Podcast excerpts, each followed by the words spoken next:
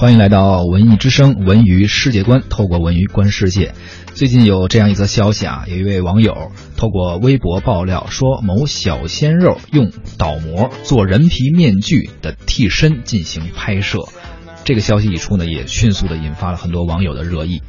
据爆料称，有小鲜肉呢不敬业，不敬业到什么程度呢？说拍戏给的时间紧，剧组只能够用真人倒模定做了两张人皮面具，拿替身来完成拍摄的任务。随后呢，演员宋佳神补刀称，最后发现，哎，李真人演的还好，是吧？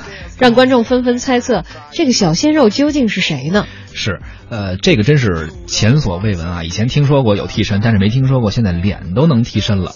于是有网友爆料说，这个事儿啊发生在舞动乾坤剧组，并且直指说这个事儿是杨洋所做的。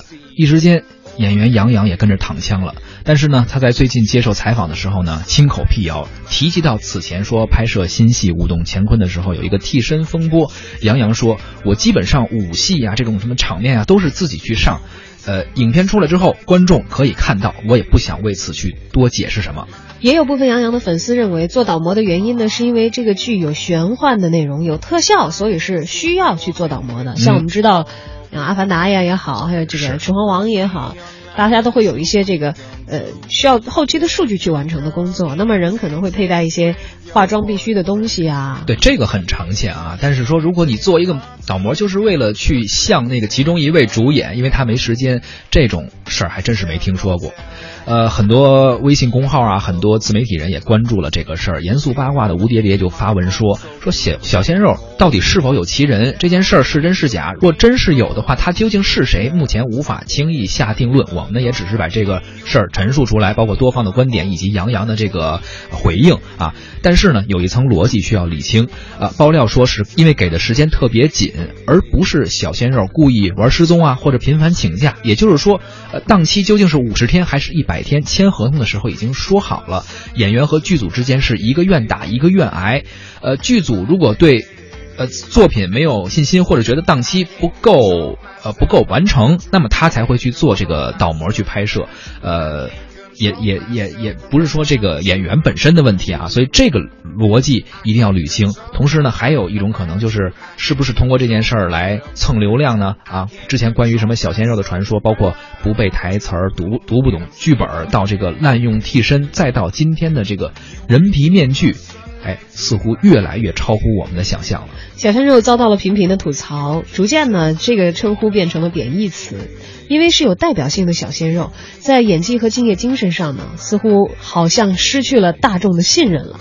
小鲜肉明明演不好，但是又不敬业，却在商业上无比吃香，占尽资源上的优势，这也是粉丝愿意为自己偶像买单而导致的直接的结果。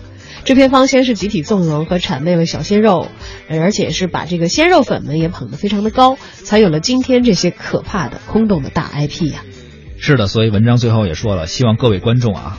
不看烂片儿，从我做起，拯救中国影视行业，人人有责。在此呢，其实我们也应该提醒一下，咱们上半时段说的是电视剧啊，俩人好歹都是自己去演的。而如果这个事情要是真的的话，我们也应该提醒一下，好不容易混出头的这些小鲜肉，混个脸熟来之不易，自己的这个脸面呀，值得珍惜。蓝脸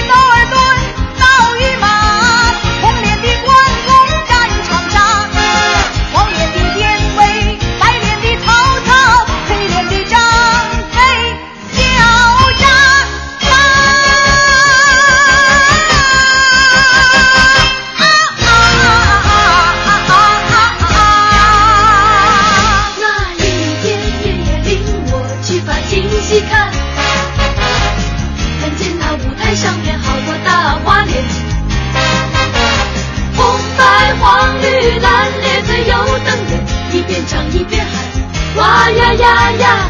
好像炸雷，汽车车尖响在耳边。